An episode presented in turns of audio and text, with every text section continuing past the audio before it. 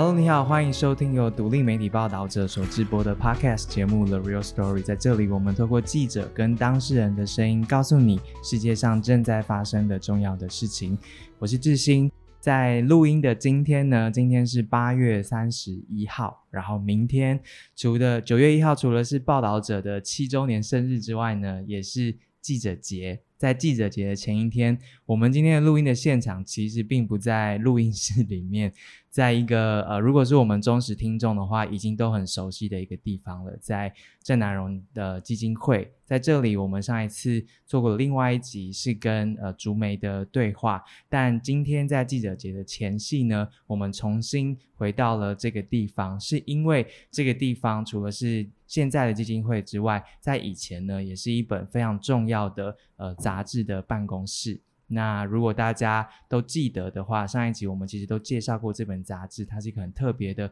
党外杂志，而且它运作的方式从用菜车来 来送杂志，然后到呃要卷在其他杂志里面才能够贩售啊等等这样一个呃听起来有点像秘密的一本杂志。那时候它运作的办公室就是我们今天。呃，录音的现场，今天呢，我们来到这边是因为我们想要麻烦基金会的大家跟我们分享他们在这个办公室里面看见了从。呃，那时候就是一九八九年之前的那几年留下来的文件，一直到现在，他们逐步整理出来的哪一些？那同时呢，我们也邀请到那时候在这个办公室工作的呃那时候的记者，就杂志社的员工，也坐在这边录音室的现场来跟大家分享。所以要先跟大家介绍，现在正在坐在我对面三位今天这一集的来宾，是我们的任文大哥、玉华姐跟嘉安三位好。大家好，我是玉华。大家好，我是任文。先请三位简单的各自介绍一下，从玉华姐开始。呃，我刚刚那个听主持人在讲这个空间哈，我觉得它就是一个时光的盒子啊。我是在一九八八年年底的时候到自由时代来打工，那时候对我来讲，因为我是一个大三生，然后我自身从南部来台北上班，那这个因为我前念的是中心大学，然后刚好在杂志社附近，那听学长介绍这个地方那个打工的时薪很高，那我觉得是一个较高的工作，所以我觉得应该蛮轻松的，所以就因为这样进来以后。我觉得这个空间对我来讲就是一个历史的长河，它可能也是改变后来我一直当记者的一个很关键的一个起点。一九八八年第一次进到这个办公室，对，那时候觉得这个办公室其实一点都不神秘耶，非常的嘈杂跟疲倦，然后充满了各种食物。对，就是杂志社的办公室。好，我们等下来好好聊一下那时候的工作经验，跟到现在或许对玉华姐啊，或是对台湾的媒体的影响啊等等的。旁边的任文大哥，我我是任文哦，大概就是现在来基金会帮忙做资料整理的工作。那之所以我会来这边，也是因为我大概就玉华是我的前辈啊，就是我大概在他们比较后面一点点的记者这样子。那后来我现在在大学教书。有有这个荣幸来这边，然后把前辈们他们在办杂志的所留下一箱一箱东西翻出来看，其实对我来讲也是蛮大的冲击跟收获。因为我大概是一九九八九九年进入媒体界，因为就是退伍之后才进入媒体界。那这个是在我前面那段时间。那因为我从这样刚好去回溯到前辈们他们在那个时代在威权统治的压迫之下怎么去进一个媒体，那收获非常的多，而且可以看到很多我以前不知道的故事，这样子。来这边整理文件多久了？大概一年多吧。对，整理很多。很多，对对很多，因为有年轻人在旁边帮忙，因为我们记记忆力也有限，可是真的看到很多，而且就是可能以后再有时间慢慢去回溯这些东西，这样子。的。好。年轻人，嘉安自我介绍一下。好，我叫嘉安，然后我是基金会的活动专员。嗯，那我也是去年的时候来到这边工作。嗯，资料整理的这个过程，就大概是从我到职的时候差不多开始启动。嗯，但是主要辨别这个资料，就是里面的人是谁，然后他大概是在什么时候发生的事情，这其实。呃，年轻世代就是像我跟我同事是很难从资料上面看出来的，所以才会需要有任问大哥，就是来这边主要负责资料整理的一些辨识。我觉得我跟我同事在这个过程很像，很很像透过这些资料重新认识，就是郑南荣还有自由时代杂志社。嗯嗯，那个资料很多哎，我上次来看的时候超多。对，可以谈一下那个资料原本是储存在哪边，然后为什么一直在仓库里面，然后你们现在整理这个文件是希望接下来做什么事情？嗯，一开始这些文件都是用纸箱放在我们的资料室里面，然后。这个计划会启动，是因为想要把这些资料重新打开来，然后进行数位化的整理。因为资料放久了会老化，也会脆化。嗯，然后很担心它以后会变得更加难以辨识，所以在那之前就会希望可以把这些有意义的资料。透过数位化的方式，然后让它可以在以后更好的保存下来。嗯嗯嗯，有哪一些资料是两位你们辛苦整理了一年多？好，我简单。讲一下，就是说，因为我我要看待自由时代杂志的时候，应该要回到那个时代，因为它是一九八四年创刊嘛。那一九八四年其实那时候还没有戒严，还在戒严时代，所以那时候的政府是用很大的力量去压迫这种对政府的异议者的，不管是他让民众知道，或者说他传播的力量。所以你可以在。整个资料里面就可以看出，南弄他在办这个杂志的时候，其实他是面对一个很大的国家机器在压迫他，在控制他，所以说看起来是蛮心酸。比如说警总的查禁单，或者查封单，或者要通缉他的通缉书，其实南弄他们都不知道为什么，就说说上是蛮好的。嗯，然后还有就是，譬如说。呃，因因为你要想想看，现在很容易嘛，比如有有有网络，像报道者这样子，有有平面媒体，有电子媒体，有，可是以前是没有这些管道的。是，那民众知道可能是老三台，或者说一些就是党营的媒体这样，所以他们要突破这个禁忌，其实是费很大的功夫。所以南龙在经营这个杂志的时候，我们看到很多很多资料，比如说他对订户的管理、通路的拓展，你要想想看。我要把杂志卖出去是很困难的。现在，譬如说我去书店啊，去哪里，其实你要买什么都买得到。可是那个时候是，他要卖的话，其实通路可能是被执政党所控制住的，所以他就要知道说，我要在某个县市找到愿意卖这个杂志的人。嗯，而且这个卖杂志的人，他还要能让想要看这个读者可以知道我要去哪边买。嗯，也是很困难的，因为那时候没有手机，没有网络。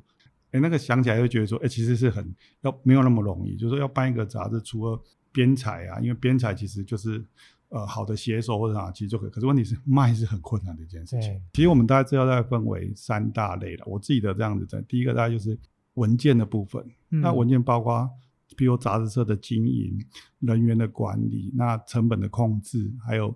通路，还有怎么怎么去采访留下来的资料。嗯，这是一个。第二个就是文物，文物就是比如说那时候 B B 扣。哦，对，那时候是 B B 口，然后还有那个，比如他的那个立法院的，比如我们跑立法院就有那种立委的通讯录，哎，他还留着。哦，然后一些老立委，我就看，哎，这是第一届、第二届的立委。然后第三个大概是照片，照片。其实摄影者、摄影记者留下很大量的照片，就因为这个当然很多是摄影记者的著作权啊。可是我们大家也可以看到，说那时候其实留下很大量的当时的照片，那尤其是社会运动的现场。还有就是，譬如说，呃，国会啦，还有重大的，呃，当时的比较重要的政治人物，比如说蒋家的谁谁谁啊，什么什么这样，所以是很大量。那在这个过程当中，其实也可以看到他们前辈的一些努力啦。因为其实真的没有那么容易，因为现在是新新闻自由的时代嘛。可那个时候你要想想，他们采访是很困难的。你注意看《自由时代》杂志，听他写很多蒋家的故事。其实，其实你要想到，在那个时候，蒋家是个秘密，他们不会开放，因为不过现在跑总统府，你可以总统府记者是，你可以打电话给。总统府的秘书，可那时候不可能，他们不会理你的。那他怎么去写？比如蒋经国的身体状况啊，还有蒋家、蒋孝武他们怎么？这个其实是很大的功夫啊。这个这个文件上看不到了，因为记者就是这样子，就是他有什么生活龙告诉你，我们不知道。可是问题是，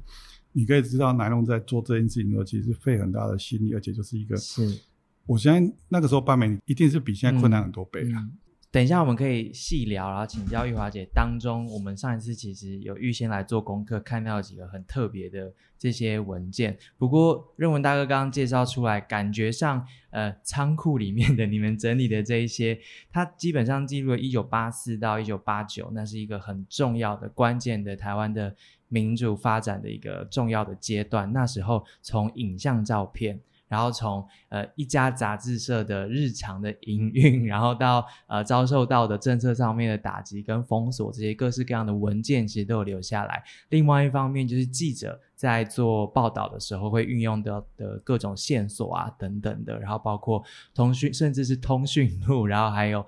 呃我印象很深刻是那个 file 夹。就是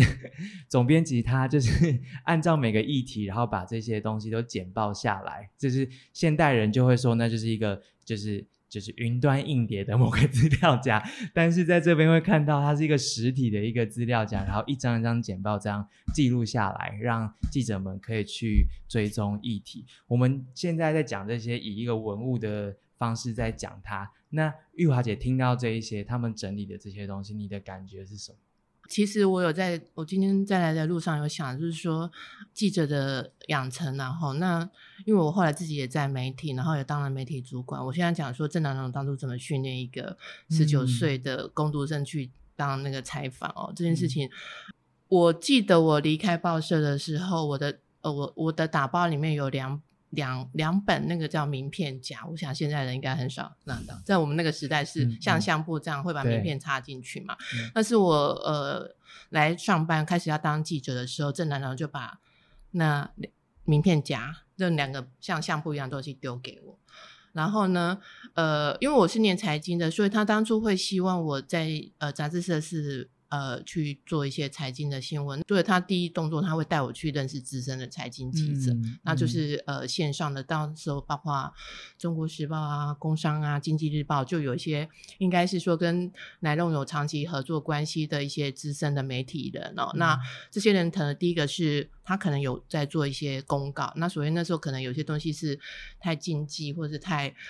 或是太劲爆，可能报社不敢看，或者是记者觉得有一些。状况，所以他们会呃，刚好党外杂志这一这块就吸纳了呃，记媒体的某些禁忌，或者是党外杂志也需要的一些讯息。所以那时候其实有蛮多呃线上的记者是有在做一个公告。那现在回到说杂志社自己要养呃训练一个记者，所以我那时候就被他带去要去跟很多资深的。你在 杂志上看到的那个代号可能是圈圈圈叉叉叉这样子，但是他就是看到实体，他就会说，那你你就是要跟这个某某记者保持联系啊。所以那时候我记得我。碰过股票的记者，那时候台湾有个非常大的投资风波，那个宏源投资，它才有点像高利贷，很高利，什么十八趴、二十几趴年头，所以那时候，对对对，所以那时候我刚进来的时候，他有觉得那个吸金要去注意，所以我也也要去认识很多财政的记者。十九岁，对，但是我那时候，我我其实不是太知道，但是就是因为老板带着你去认识一些，然后因为南龙又是一个，如果就就一个呃，老板来讲是一个还。我那时候觉得很很刚开始觉得很很一级很高，因为他都带我去那个五星级的饭店，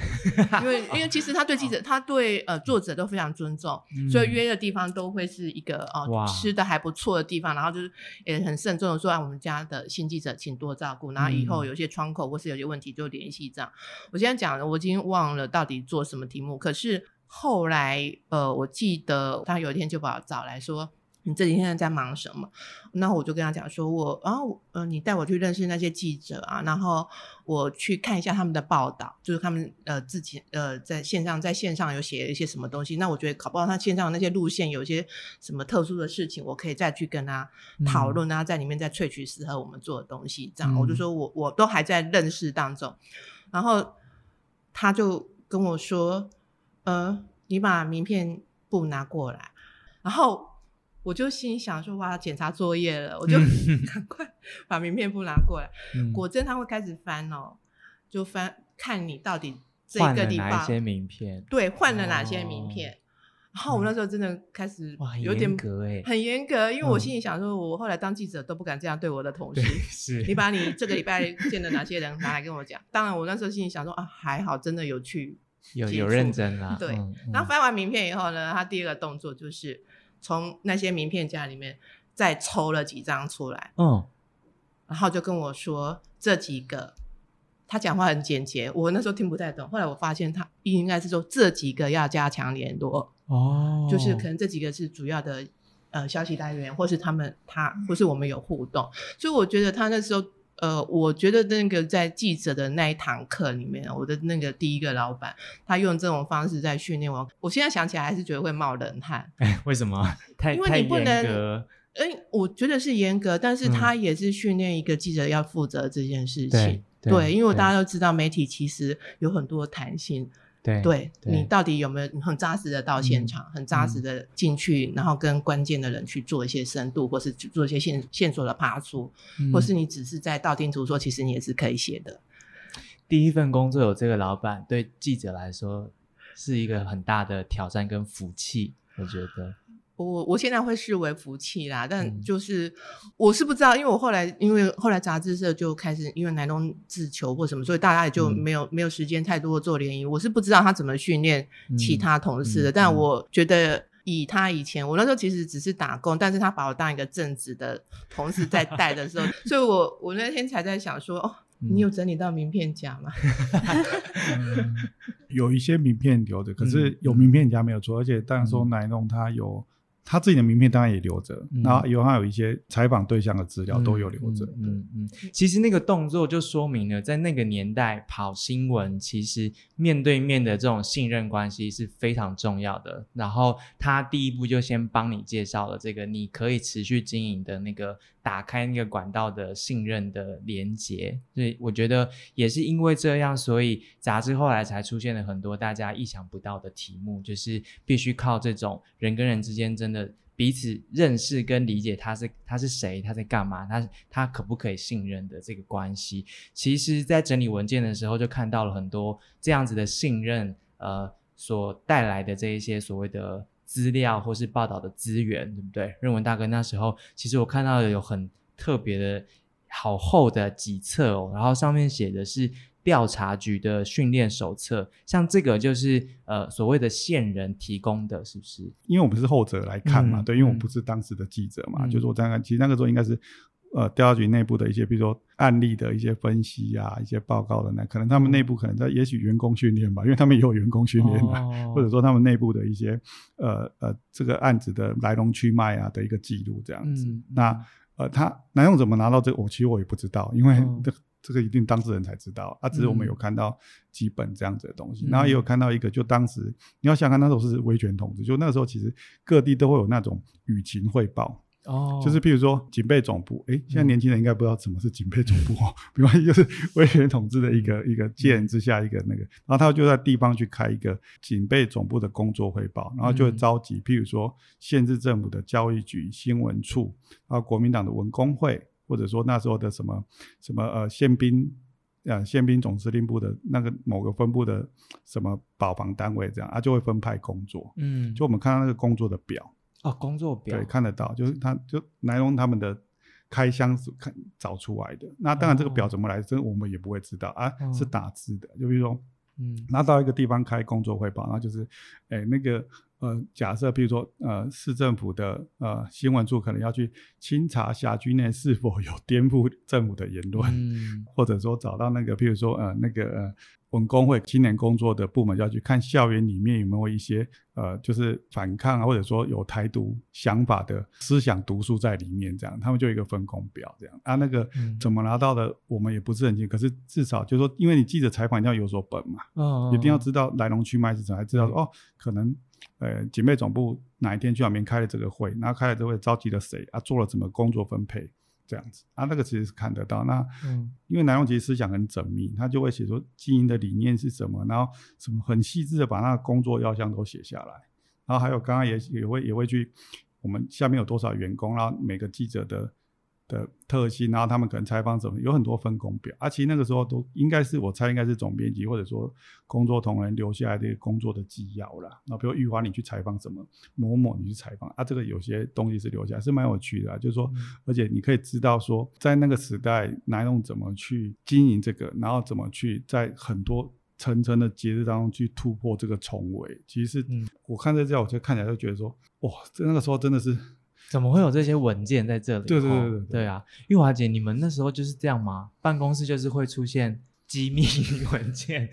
其实我还蛮期待这次的开箱，因为就就就如同刚刚认为讲的，其实很多的线索其实是奶酪单方面去接触的哦，所以他也不，所以我们当然看到呃独家或者这期的封面故事，大家也会。就是心照不宣，不会去问说，哎，那这个是哪一个外稿或者什么？因为这个这个是有涉及到很多，所以很多通常如果是封面故事或是比较敏感的，他的接触在杂志社里面的人会越来越少。对，可能是奶龙或者是一两个副总才会知道是内部的。对于情资的或是保密这件事情也做的很好。对我们很少会在开编辑会议说，哦，那分配那个封面故事外稿某某某写，然后谁写写什么，通常不会这样。样子都会非常的，尤其是那种比较封面，封面一定是比较禁忌或者是都，那通常大家就是哦有封面故事这样子，然后不会再往下去去去探究是哦哪个作者啊或者什么之类。呃，刚解严一九八八的话，你那时候以攻读生的 身份进入这个杂志，但你看到他报道的题目是这么的敏感，或是说。呃，社会上面比较少见的题目，你那时候有什么感觉吗？作为一个大学生，我后来一直在回想这件事情，可能真的是因为那那一年我才十九岁，所以大一共阿姆在惊啊这 场代际，所以如果到二十九岁，应该就会怕到。那我觉得那时候真的就是觉得，第一个他时薪不错，然后那工作又好像就是教稿。那你刚刚讲的，他不会把关键的稿子给攻读生，那种封面故事为什么可能在比较上层他就处理到？所以，我我那时候比较负责是比较后面后半段，可能比较呃其他比较呃比较不是那么核心的东西。所以，然后还有后面我们会做那个版面的编排，哈，或者是跟摄影记者沟通或者什么。大部分做那时候我刚进来的时候做的事情是这样，所以我通常封面故事也是跟。读者同步才看到的，所以那时候的呃编辑台的作业是是会分开的，比较次要的新闻就先做，那包括印刷厂可能也分两次送。哦，真的哦，他不会全部都送去，第一页到第五十页可能会分批送，那最重要的那个封面故事可能会最后才会送。嗯嗯，对，那可能对，所以我觉得这个部分我还蛮期待回来看开箱的。呃，文件里面还有一部分就是那个记者的培训，对不对？嘉安其实有有找到整理了一系列已经数位化的这样子的文件，一九。九七年出生的嘉安，看这些文件的时候，你什么印象最深刻的吗？那个年代要培训一个记者，我那时候开箱资料，然后看到这个编采训练的时候，会觉得，呃，他对记者很严格。怎么说？就是他会安排，就是你每个月都要上课，然后上课还要准，除了准时要到之外，还要缴心得。哦，对，然后那时候看到就会觉得。呃，他明明感觉已经很忙碌了，但是他对于内部的员工还是很在乎他们的成长跟他们的工作安排。他的上课的内容很全面吧，就是他其实记者除了要练采访跟写作的技巧之外。他连公关跟创意都要训练到哦，对，就是这些课程在现在来看会觉得蛮合理的，但是就是没有想到，在一九八零年代的党外记者也要学，就是我写文章应该要。有就是有创意的成分在里面，就是才会吸引大众来看。嗯嗯，对，玉华姐正在看那个教材。我因因为我是一九八八年底进来，所以那时候南中已经开始进入一个自求准备，所以我刚刚看了他们那个上课通知，有点冒冷汗。还好我那时候不在现场。嗯，你要想上完以后两天内，关键来了，要写两百字的心得报告。嗯，你上了这么多课，你要怎么把它萃取两百字？他就在考验你写作能力，跟你的吸收能力，跟你怎么去把这件事情内化出来。所以，呃，我是没有攻逢其胜，但我看了以后，我就觉得哇，以前的同事真的都是呃非常千金百炼的。然后，刚刚嘉安又提供我们有一次在一九八八年就是来上课的老师，我刚刚有在跟任伟讨论，我觉得这个师资真的是太惊人了，因为他总共有八个课程哦，有那个。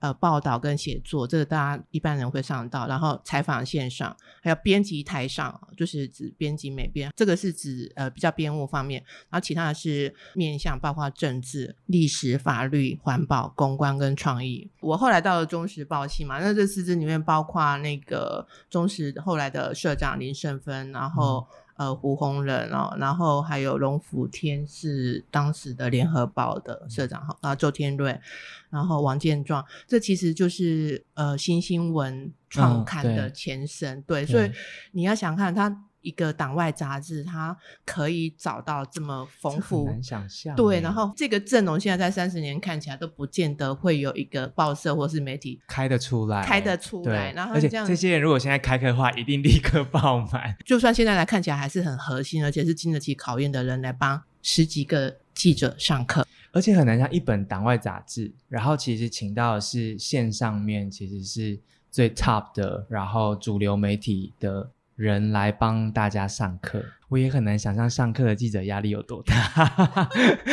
那那那代表他们就是对于记者的期待，就是你就是要做到 top，而且抓到最对、最最好的角度，然后知道最深的东西。那我看到这个名单，我看到之后，就是说会觉得说，像像他那个评论写作，第一个是李敖啊。嗯，我看到之后就觉得哇，这个啊，因为上上这堂课的老师对对对是李敖，就其中一个是李敖这样子。那李敖因为那在那个时候，其实是他是一个很勇于批判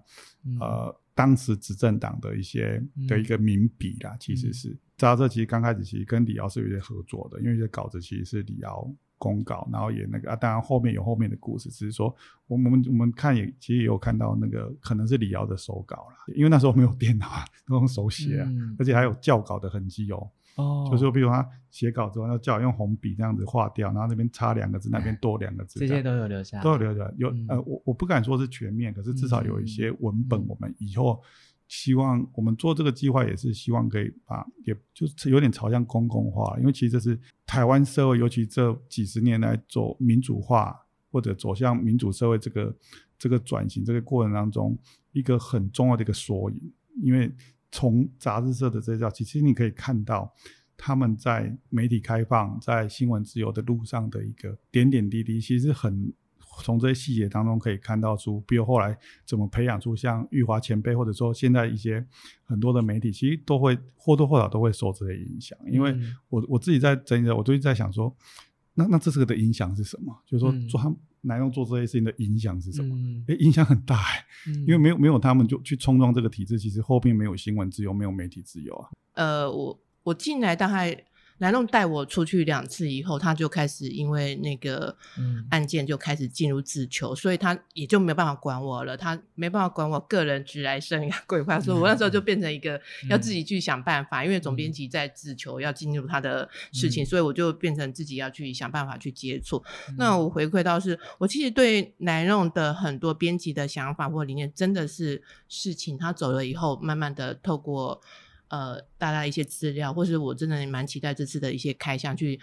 回到那一年的呃总编辑他到底对一个记者的养成，或是期许，或什么之类的。因为我进来的第三个月，他就是开始自求，那我只能呃回忆一下，说当时我来上班的那个工作的状况，因为。我们以前杂志社进来就是真的很杂志社，就是堆堆满了啊泡面啊，所以其实是一个非常非常就战斗的状况。可是南弄开始自求的时候，杂志社除了编辑跟应该有的记者以外，会多了很多应该志工吧？对，就是呃政治工作者。然后慢慢的，我们发现哎，牧师也来了。嗯，然后后来呃，我是事后局长姐才告诉我，那时候就是因为南弄已经在杂志社不回家了嘛，那所以。呃，菊然姐跟竹美都，竹美她应该不太知道，但菊然姐承受很大的压力，因为她知道她的先生想做什么事情。那所以那时候我就知道，呃，会有牧师过来做家庭礼拜。所以我们一边在写稿的时候，总编辑室里面就会传出那个牧师在祈祷，或者是我带领着大家什么什么。就我我那时候懵懵懂懂，觉得哎，这个杂志社到底好像有个什么事情在发生？为什么总编辑？不出门，然后会有牧师进来。然后我记得那时候来上班，最后他自求七十一天嘛，大概两个多月的时间。然后又中间又刚好碰到过年，所以他们的团呃围炉也在也在杂志社。就是他几乎把他的人生的最后的围炉、祷告，还有各种呃跟族美的相处啊、做功课啊，所有的东西都是搬到杂志社。然后以我的那时候的年龄或者是理解，看不太出来，只是觉得哎，为什么他没有回家？为什么所有的东西都在这里在发生中？然后。我记得我那时候他到自球的后半段的时候，嗯，我们在三楼嘛，是一个公寓大楼。通常我们记者要来上班的时候，不是以前就是很就直接上三楼，现在就是要在楼下按门铃，然后就会有一个人说。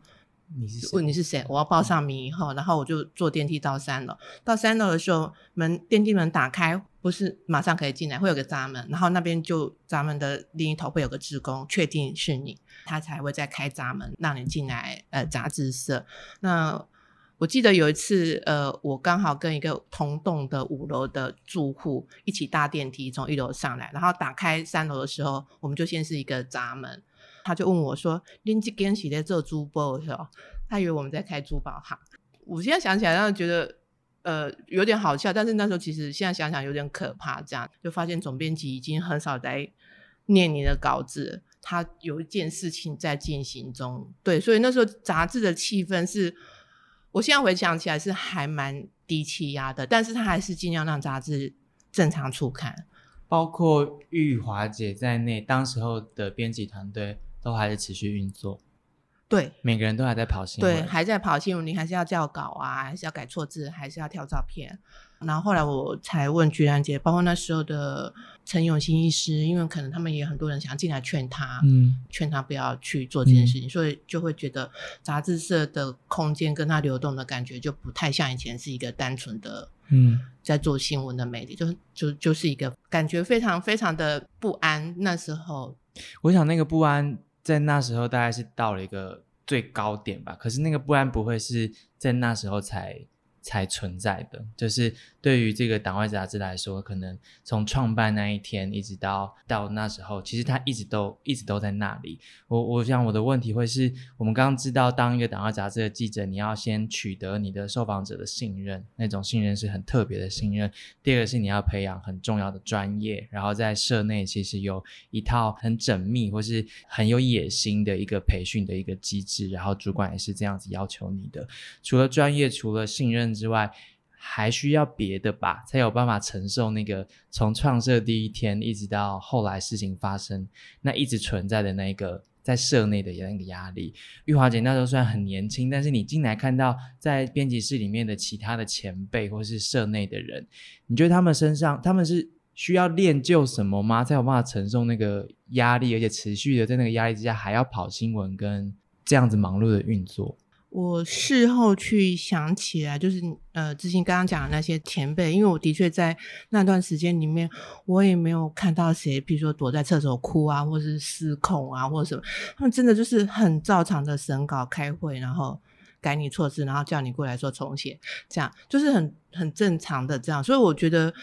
那个压力，后来呃，像胡慧玲就是奶酪最重要的总编辑，他后来出了那个。出了那那个书以后，我才知道原来那个真的跟奶弄走过来那些高阶的呃，比较就比较革命的那些编辑台的高阶的主管，他们其实，在那个时候其实承受压力非常大，因为他知道你要做什么，但是他又得维持这个杂志的正常运作，对，然后所以他们又要很又不要去扰动，或是让杂志的东西延宕或什么，所以我觉得。他们的压力其实是非常非常的高，然后在那么高压的一个状况之下，又要让编务正常，要把新闻跑好。对，所以我觉得那个真的是不可思议。我觉得那些那些长期跟南榕像胡慧玲啊，或是林希玉这种，他们长期从创刊以来就一直的革命伙伴，他还要除了帮他管工作的事情，还要挂念有一个人现在正要执行这件事情。对，所以我觉得那个那个压力真的是，我觉得一般的职场不会碰到。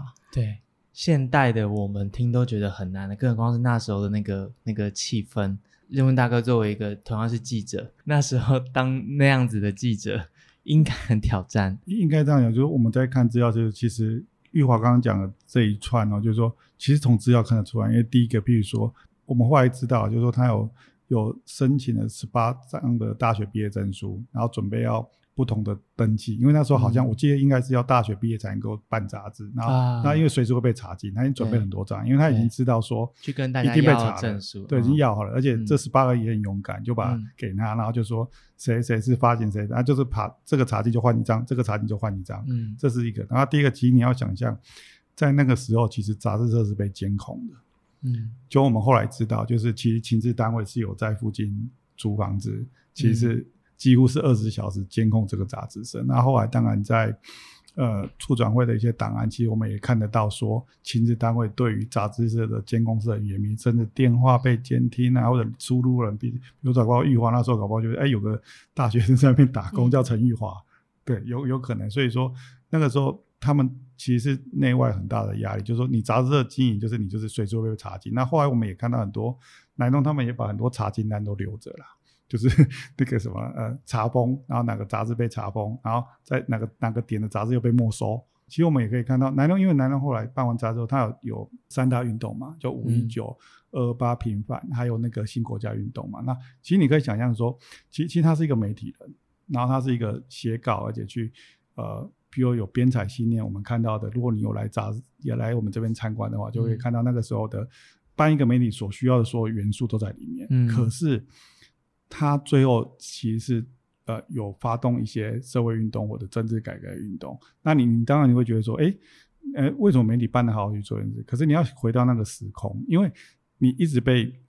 政府这个威权的老大哥用很大的手把你压制住，你一定得寻求除了新闻自由以外更大的社会力量跟你站在一起，才有办法去突破这个很很大的压力，所以他才会开始去寻找社会力量的支持。你只要有社会力量支持，才会让这个杂志撑下去。我想他是蛮在意这件事情，因为文件里面也有留着那个读者来函啊，以及这样杂志社的互动。对，就他蛮在意的，因为我刚刚回回馈那个。认为讲的那个就是，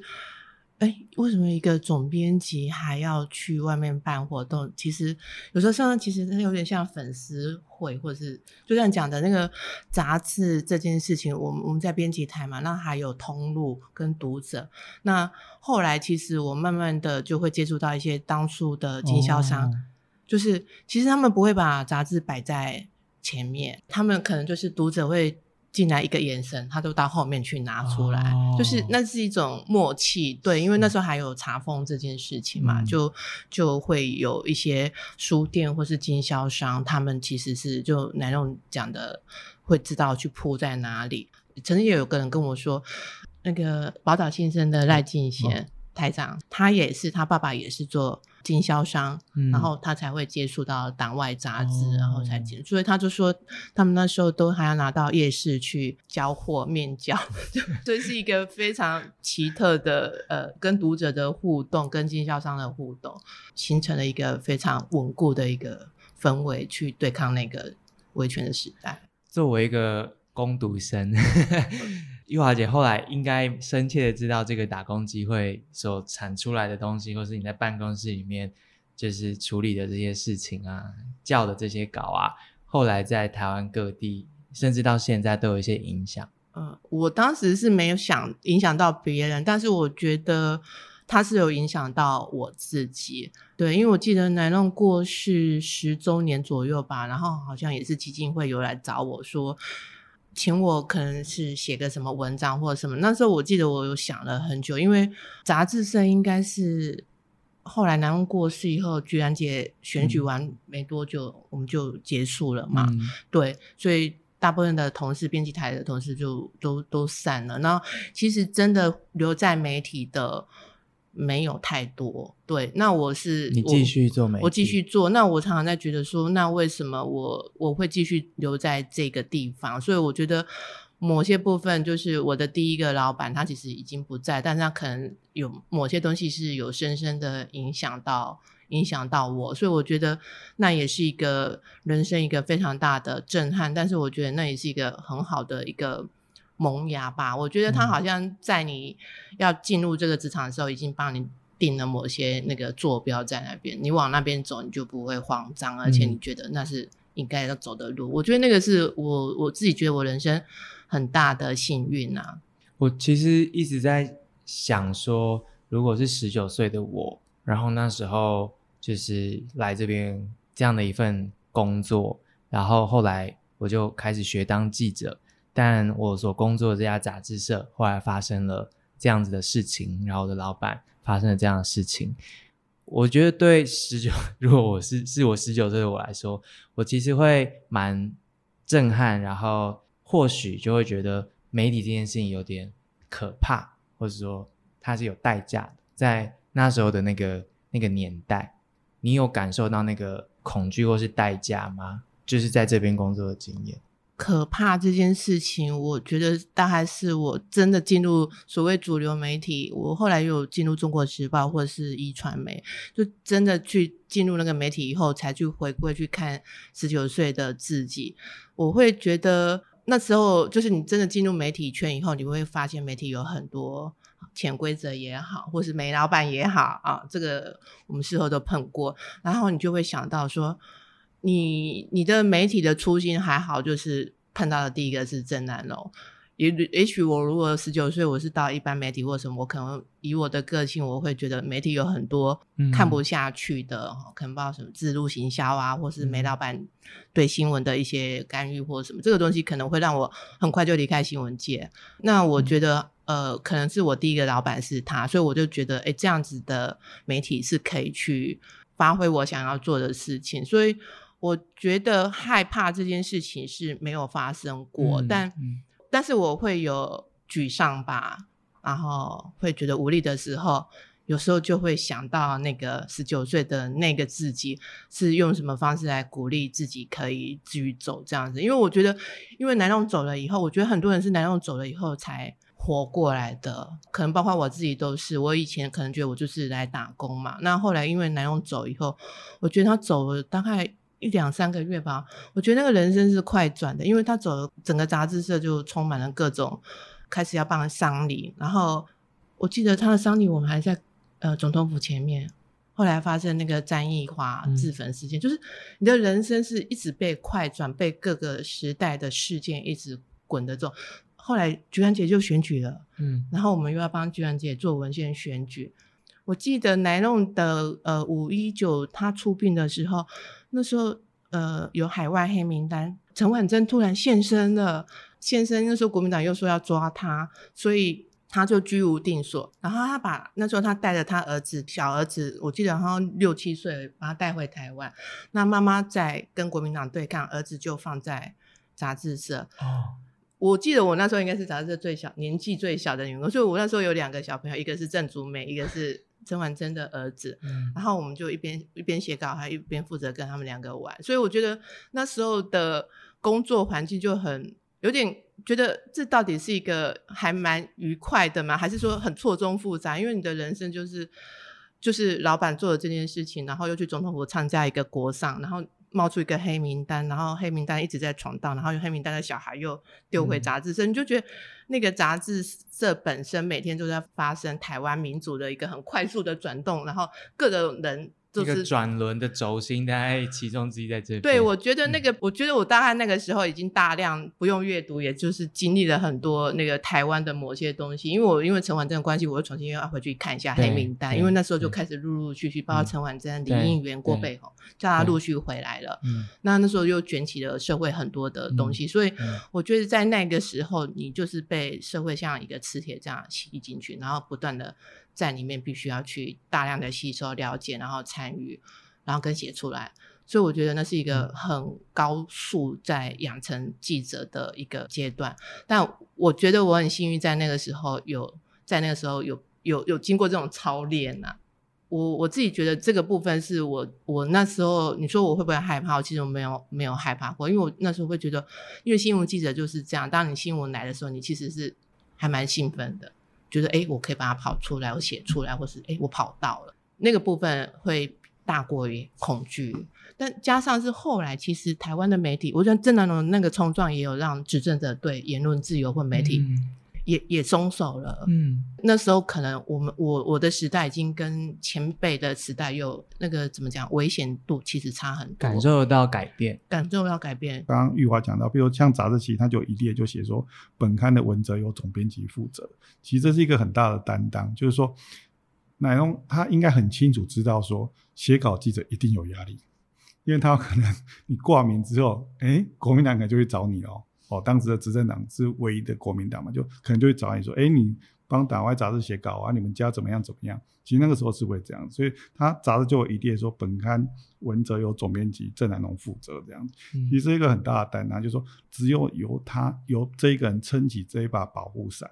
下面的人才可以自由发挥去写稿，让我的记者不要因为在写稿的时候有任何的恐惧或者畏惧。录音的这个礼拜是抱着七周年嘛，所以我们礼拜一的那个全体的会议的时候，就是荣幸大哥就回顾那个七年，以及荣幸大哥自己以前经历的一些事情，其实就谈到了一九九四年开始他做的一些陆续的运动，然后其实玉华姐很多也是跟那个荣幸大哥那时候一起的，包括呃记协里面的运作啊，成立记协啊等等的。我们所在这个办公室的这本党外杂志，以及郑南荣的后来自焚的事件等等，后来推动这些改变，它其实需要一棒一棒接下去的，对？所以，呃，我眼前的这两位前辈在不同时间点入行，但入行之后，他们也不只是做记者，就是像玉华姐可能还做了很多的事情。我想，这个其实对很多听众、一般的台湾人来说，或年轻人来说，他其实并不知道，那是一棒接一棒才有。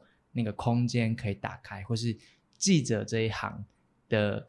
所有的空间跟他的身份代表着什么样的事情，那是需要这样子建构出来的，在一个社会里面把那个空间打开，然后建立起来的那个 social norm，就是大家听到记者代表知道那代表什么意思。玉华姐可以，很可惜我们没有这么多，他其实完全是另外一集可以做的题目。每次想要请荣幸大哥上来讲，他说他都不好意思说说这些，但我说可是。尤其是我们节目很多新闻系的学生在听，我说这些其实对于就是像嘉安或是其他年轻一辈来说，他是其实很渴望知道这些的。可以请玉华姐稍微提一下，或是你你想要分享的是，在这个杂志之后，后来你们又接棒做了哪一些事情？刚刚志新有在讲，因为九一记者节哦，那个我我现在人已经到台中去上班，有一天荣幸去台中演讲，我看他在那边做简报，我自己也吓了一跳，因为我们好像有三年的九一记者节都在街头上哦，对，一个是自立事件，就是一九九四，对，那是记协成立的第一年，所以我们上街头。另外一次是一九九七年，嗯，呃，那时候好像是台中曾经发生过一个黑道，嗯，他砸记者的车，可能记者写了目标，哎，对，是，对，就是一个呃，因为黑道就是打了社会记者，所以那时候记协已经成立了，所以我们就去警政署静坐抗议哦，那。第三次的九一记者节就是反望望中你好大我很怕的那个对，然后我记得荣幸那时候在呃演讲的时候就用了这三个阶段，就九一记者节记者都在街头这件事情，那我在想说。呃，如同志新讲的，就是我的老板，他基本上他也是在街头，就是记者到底在现场，或者是在编辑台上，或者是说街头对一个记者的养成，或是记者的训练到底重不重要？我自己是觉得很重要。那这个可能是现在的年轻的记者，他们没有这个环境，因为台湾已经可能在冲撞这件事情已经比较。不需要了，我不知道其他国家的记者要不要常常上街头。不过台湾的记者，在我自己的人生里面，真的都常常是要在街头这件事情。那。呃，我自己觉得这个部分，呃，如同志新讲的，奶龙在他那个阶段的时候，他也是用街头冲撞去冲撞出言论自由。然后到我们这个阶段的时候，上街头其实已经不害怕了。嗯，你就是上街头只是为了要抗议，告诉你说我不爽，我想要干嘛干嘛。所以那个已经是一个。我觉得是安全的，嗯，对，所以跟他们那时候一上街头，南龙好像还在脏话被打到头破血流，嗯，对，所以到我们的时候上街头已经是安全的，而且那是甚至你就是一个可以再去呃表达你意见的很关键的东西，所以我觉得呃一棒一棒这样接下来到。到现在这个东西，也许现在年轻的记者，他的街头可能不是在实体的街头，他可能在网络、在论坛，他也是安全的。比较，我就回到另外一个东西，就是言论自由是有了，新闻自由也都有了，但是我觉得新闻的自律或是新闻的养成这件事情，好像没有因为这样的东西而让它的呃厚度有点高。我一直记得我在北欧开某个国际会的时候，我跟一个非洲记者见面，他专门做贪腐新闻的揭发，然后他他永远都必须戴着面具，就是他在他来自加纳。然后，因为他都是党人财路嘛，然后我就访他，然后我们就聊他做什么题目啊，等等的。后来我加入报道之后，然后发现，哎，其实报道者做很多题目就是非洲记者做的题目，可是他就是是必须会被绑架，或是被被杀掉等等，那是他可能会付出的代价。所以，呃。台湾就是从呃能够上街头的权利，到上街头之后成立记协这样的一个组织，然后去倡议这个身份的权利，一直到现在可能还面对更多的挑战。他他大概就是一个一步一步必须把棒子接下去，同时把空间打开，于是记者这两个字才有办法真的实践记者这样子可能。代表的意义，我觉得今天我们不同那个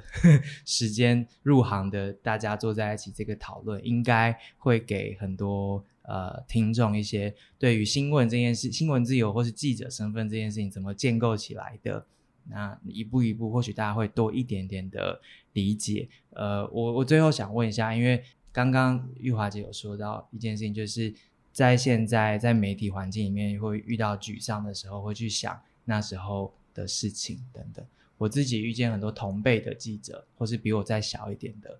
呃，沮丧的时刻其实蛮多的。尤其现在这个资讯环境这么乱，但他们好像没有一个东西可以去想，然后重新激励自己。玉华姐有什么要有什么锦囊要给我们，或者是说有什么讯息可以给，就是我们这一代的做媒体工作的大家？呃，我有两个老板哦，可能是我真的是比较幸运，就是我第一个老板是郑南荣哦，然后我后面的老板是李志英，那两个老板都上街头，但一个在天国，另外一个在监狱，那我相信他们应该是坚信媒体带给他们的力量。各行各业都会碰到无力感的时候，但是我反而觉得，你如果真的是在记者这一行的话，其实你比其他的行业又多了使命感，还有影响力。这个是你会进来这行里面，一定是它吸引你很大的比重，不是薪水或者是为。那如果你的使命感跟你的影响力都还在，那个初衷在还在的话，你。你偶尔小失落没关系，但是当你那个感觉起来的时候，你就要讲使命感跟影响力。那对我来讲，我觉得使命感这件事情也不是呃自己在同温层或什么，就是就是你就是到现场。嗯，我觉得现场是最能给记者力量的。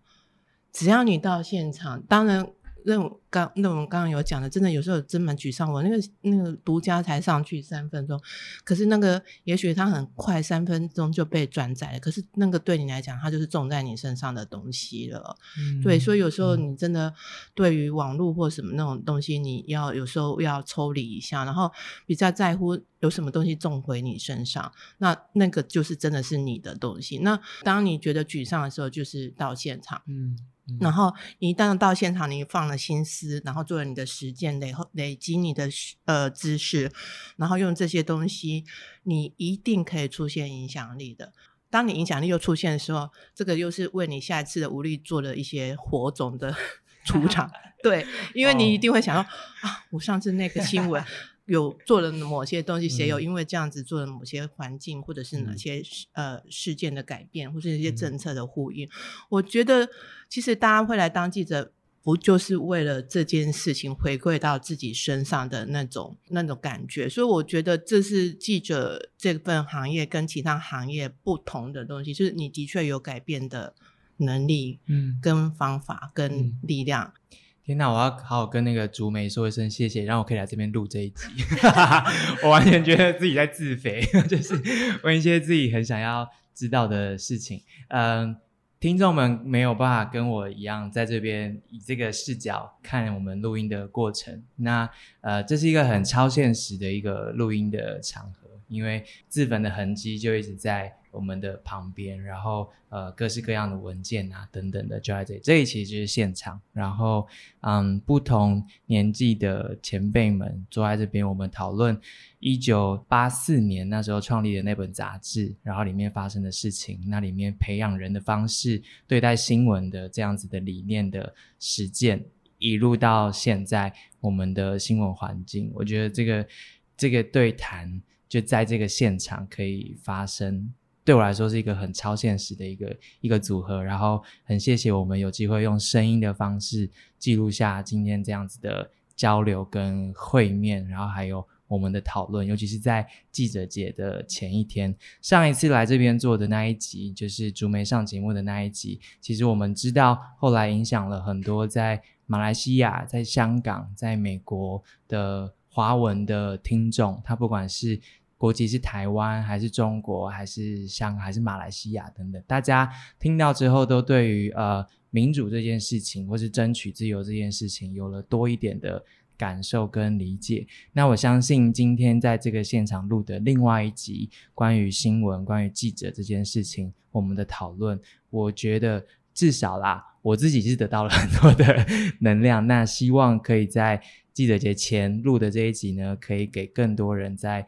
因为现在是个社交时代嘛，每个人其实都可以是记者，都在 publish，都在那个资讯环境里面。如果我们想要珍惜这份自由，不让自由变成被滥用的一个地方，或是呃它变成鸡圈，反而可以进来影响的那个空间的话，对于资讯空间里面我们能够做的事情，我们应该做的事情，然后我们想要它发生的事情，我觉得不只是记者，而是每个人都可以在这一集的时候好好想一下。那你没有办法来到现场一起录音没有关系，因为呃基金会接下来要展开的一个计划是把基金会里面的这些文件呢离开台北，可以去到呃台湾更多的地方去展演。但这些文件其实非常的脆弱，然后办展是非常不容易的，所以其实呃我才知道他们现在正在办募资。那说实在，就是募资能够募到多少，他就可以多跑好几个站这样子。所以，如果你觉得对于现场，或是刚刚谈到记录下一九八四到一九八九这关键这几年当中的这些文件，